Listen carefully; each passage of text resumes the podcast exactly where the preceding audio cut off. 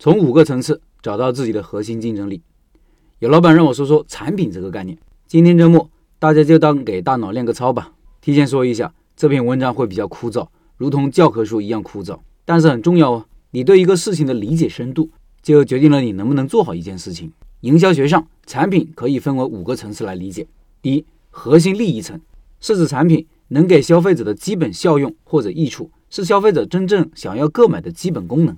空调的核心层是制冷。电脑的核心层是高效处理事务，房子的核心层是提供一个居住的场所，一瓶水的核心层是解渴，快餐的核心层是充饥。一个产品一定是解决消费者的某个问题，这个问题能得到解决是顾客付钱的最重要的理由。第二，有形产品层是产品在市场上出现时的具体物质状态，主要表现在品质特征、式样、商标、包装等层面，是核心利益的物质载体。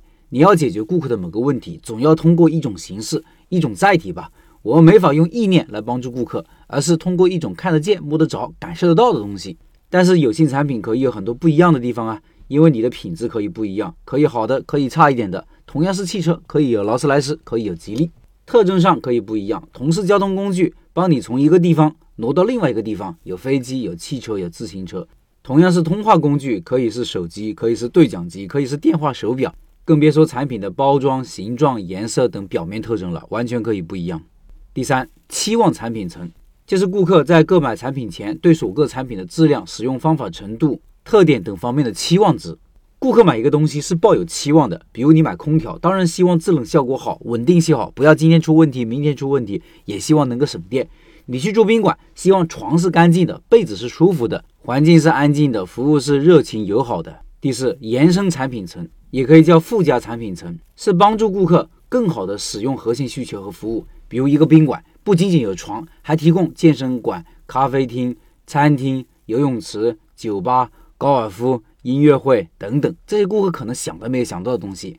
我最近在抖音上线的选址课也是一个产品，买了课程之后，本来自己学就好了，但是我还会在直播间里答疑解惑。我课程里没有讲明白的，可以在抖音直播间里提问。你选址过程中遇到问题了，也可以在直播间里实时的互动和讨论。这就是属于这个产品的附加产品，就是属于送的东西。第五，潜在产品层，这一层指的是产品在未来可能演变的趋势。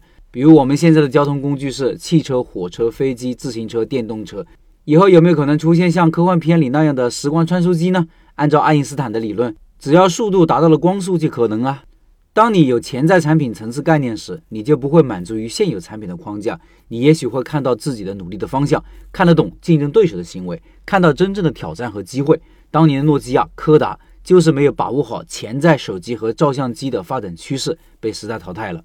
我常说产品很重要，但是为什么很重要呢？以上文字也算是一种理论上的解释。如果你理解一个产品，能从以上五个维度来考虑，你对于产品的认知深度就超出了大部分人。现在你也可以试着从以上五个层次来理解你自己店里的产品和服务，也许会帮你找到核心竞争力哦。另外，我的第一个付费课程《开店选址课》在抖音上线了，音频下方有课程表，有需要的老板到那里购买。抖音里搜索“开店笔记”就可以找到我了。今天晚上九点，我也会在抖音里直播。